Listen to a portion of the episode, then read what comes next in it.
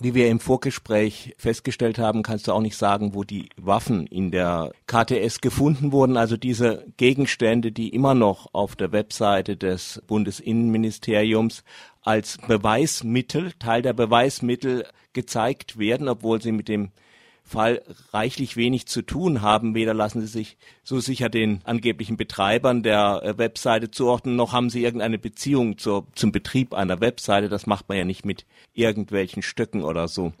Ja. ja. Aber unabhängig davon, wie lief diese Durchsuchung in der KTS ab? Ja, die Durchsuchung lief dergestalt ab, dass am Freitag, dem 25.08., die ähm, Einsatzkräfte des LKA Baden-Württemberg in Begleitung von BFE-Einheiten direkt an die KTS um 5.30 Uhr morgens gekommen sind. Sie äh, haben nicht versucht, ähm, einen Berechtigten oder einen Nutzungsberechtigten vorher oder zeitgleich zu erreichen und über die äh, bevorstehende Maßnahmen in Kenntnis zu setzen. Das heißt insbesondere, dass der Mieter der Räumlichkeiten, das ist der Förderverein Subkultur, der von der Stadt Freiburg seit 1998 den, äh, die Räumlichkeiten mietet, ähm, hinzuzuziehen oder darüber zu informieren. Eine vor Ort anwesende Person, die sich im Haus befand, ein Nutzer der KTS, wurde herausgeholt, durfte ähm, nicht wieder zurück ins Gebäude. Dieser Person wurde auch nicht erklärt, ähm, um was es sich jetzt hier handelt. Es wurde auch keine Verfügung oder ein Durchsuchungsbeschluss vorgelegt und die Person hat dann auch noch einen Platzverweis erhalten. Das heißt, dass bei der Maßnahme selbst auch keine Zeugen anwesend waren, die jetzt im Detail beschreiben können, was passiert ist und wie die Polizei vorgegangen ist. Fakt ist, dass sie die Türen gewaltsam aufgebrochen haben, obwohl, wie gesagt, ein Nutzer vor Ort war, der äh, zumindest hätte die Eingangstür öffnen können, wenn man denn mal versucht hätte, mhm. sich äh, normal durch Klopfen oder Klingeln Zugang zu verschaffen. Und ähm, das andere ist eben, dass ein erheblicher Schaden entstanden ist während der Durchsuchung, den man im Nachhinein in Augenschein nehmen konnte. Mhm. Äh, liege ich da richtig? Äh, die Hinzuziehung zu, von Zeugen bei Hausdurchsuchung ist eigentlich verpflichtend. Richtig, da gibt es einschlägige Vorschriften, insbesondere nach der ähm, Strafprozessordnung. Die äh, Durchsuchung von Wohn- oder Geschäftsräumen unterliegt dem Schutz des Artikel 13 Grundgesetz.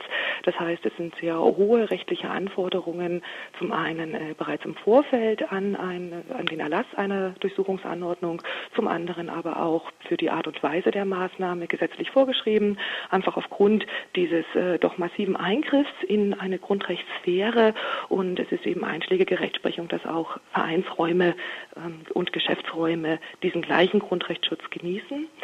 Ähm, vorgesehen ist, dass die äh, ausführende Behörde, also die Polizei, entweder selbst einen neutralen Zeugen mitbringt. Gleichzeitig ist sie aber auch verpflichtet, den Eigentümer oder Inhaber bzw. Betroffenen der Maßnahme die Chance zu geben, dabei zu sein, zumindest aber jedoch einem äh, Vertreter oder einem Nachbarn, damit eben gesichert ist, dass äh, ein objektiver, neutraler Augenzeuge ja, zum Schutz und auch, äh, also es ist eine Kontrollfunktion, eben mhm. vor Ort sein kann. Ja, das, äh, den theoretischen, aber theoretische Fälle muss man ja auch äh, betrachten, dass die Ermittlungsbehörden die Beweise könnten sehr theoretisch mitbringen.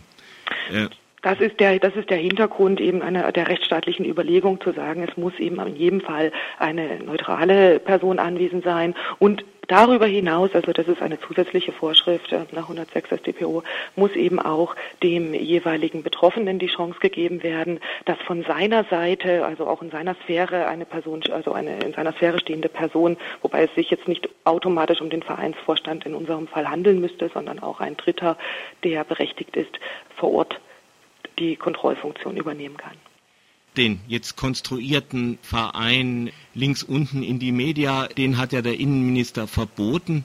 Wer war jetzt nun für diese äh, Durchsuchung zuständig? Das ist auch eine große Problematik, die sich äh, mir im Moment stellt. Nach äh, vielem Hin und Her telefonieren hat sich in den letzten Tagen sich für mich von offizieller Seite herauskristallisiert, dass offensichtlich das Regierungspräsidium hierfür zuständig ist. So ist zumindest die Aussage des Landeskriminalamtes. Ich muss dazu sagen, dass meine Mandantschaft bis heute nicht über die Vorkommnisse informiert wurde. Das heißt, man ist am Freitag in die Räumlichkeiten eines gemeinnützigen eingetragenen Vereins, der seit 1998 seinen ansässigen Sitz in diesen Räumlichkeiten hat, eingedrungen. Man hat Einrichtungen zerstört, man hat sämtliche Vereinsunterlagen beschlagnahmt, äh, jede Menge Technik, die der Verein benutzt. Ähm, es wurden Tresore aus der Wand gerissen. Ähm, wie gesagt, alle Türen äh, sind eben aufge, äh, aufgebrochen worden, so dass eben auch ein Schaden entstanden ist. Im Anschluss hat die mutmaßlich die Polizei ähm, an der Eingangstüre noch ein neues Schloss angebracht und einen Zettel hinterlegt, wo man den Schlüssel abholen kann.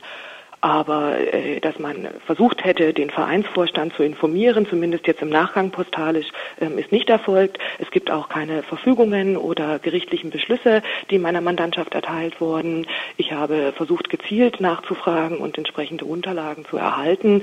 Ähm, es ist im Rahmen eines formalen Akteneinsichtsgesuchs im Verwaltungswege mir die Möglichkeit in Aussicht gestellt worden, aber bisher noch nicht erfolgt.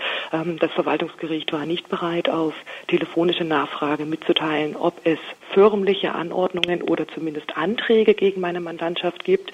Schriftlich wurde mir jetzt mitgeteilt, dass es äh, zunächst erstmal eines Nachweises bedarf, dass meine Mandantschaft überhaupt berechtigter Nutzer dieser Räume ist.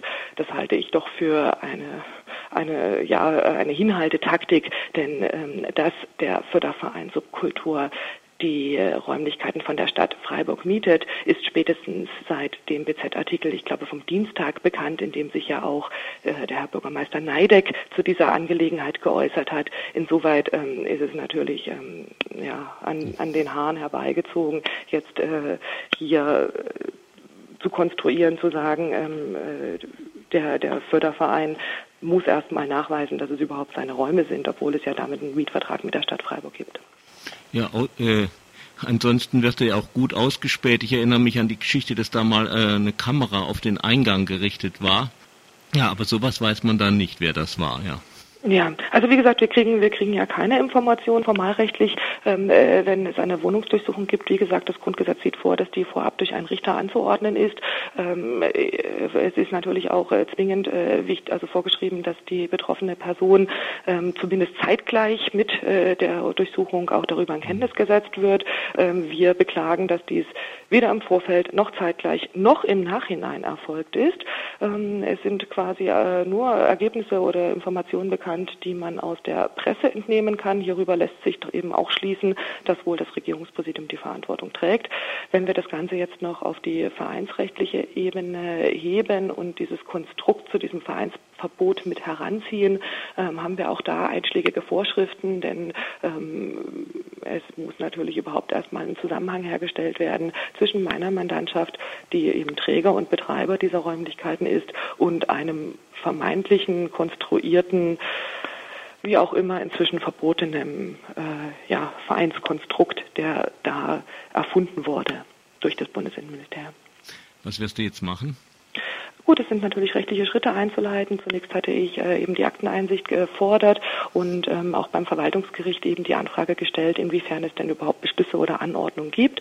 Denn daran knüpfen sich natürlich die dann zu wählenden Rechtsmittel an. Ja, also es ist ja zunächst erstmal zu klären, ähm, gibt es überhaupt eine gerichtliche Entscheidung, dann müsste gegen die gegebenenfalls im Wege der Beschwerde vorgegangen werden. So, sollte es keine gerichtliche Entscheidung geben, so wie es jetzt eben aussieht, dann ähm, wird man eben die Feststellung bei Gericht beantragen müssen, dass es sich hier um eine rechtswidrige Maßnahme gehandelt hat. Selbstverständlich geht es auch um die Herausgabe des Eigentums meiner Mandantschaft. Bis heute hat meine Mandantschaft keine Nachricht darüber bekommen, was überhaupt mitgenommen wurde. Also es gibt kein Beschlagnahmeprotokoll. Insoweit kann man sich auch nicht zu den ähm, vermeintlichen Waffen äußern, weil überhaupt nicht bekannt ist, ob und wo sie gefunden wurden und um was für Gegenstände es sich handelt. Es ist nur das Bild aus der Presse bekannt, aber wie dieses Bild zustande gekommen ist, kann ich, wie gesagt, mangels äh, Erklärungen uns gegenüber auch äh, nicht beurteilen. Und insoweit kommt es natürlich auch darauf an, jetzt zu klären, was ist überhaupt mitgenommen worden. Die, die KTS konnte zumindest jetzt erstmal nach vorläufiger Sichtung des Chaos, was äh, hinterlassen wurde in ihren Räumlichkeiten, zumindest erkennen, dass äh, ein Teil äh, des Vereinsvermögens, also Dinge, die der KTS gehören, beziehungsweise dem Förderverein gehören, zum Beispiel Getränkekasse oder eben die äh, Computer aus dem Medienzimmer, das ist so ein öffentlich zugängliches Internetcafé, ähm, Vereinsunterlagen, ähm, und eben auch die Tresore, das sind äh, wohl Dinge, die äh, auf jeden Fall der, der, dem Förderverein eben gehören und die möchte er natürlich zurück, damit er überhaupt arbeiten kann in den nächsten äh, Wochen. Er ist natürlich, ähm, der laufende Betrieb läuft, äh, es ist ab September sind Veranstaltungen vorgesehen und dafür sind natürlich die äh, die ganzen Unterlagen und ähm, die Gegenstände erforderlich. Ob darüber hinaus in der KTS noch Dinge gefunden wurden, die jetzt nicht zu meiner Mandantschaft gehören, kann man mutmaßen, kann man spekulieren, ähm, ist durchaus denkbar. Es ist sicherlich kein Geheimnis, dass die KTS offene Räume hat. Es finden viele Veranstaltungen statt im großen und im kleinen Rahmen, immer mal wieder auch Konzerte, so dass natürlich auch Dritte, ähm, die jetzt mit dem Förderverein an sich nichts zu tun haben, die KTS als Gäste besuchen und betreten.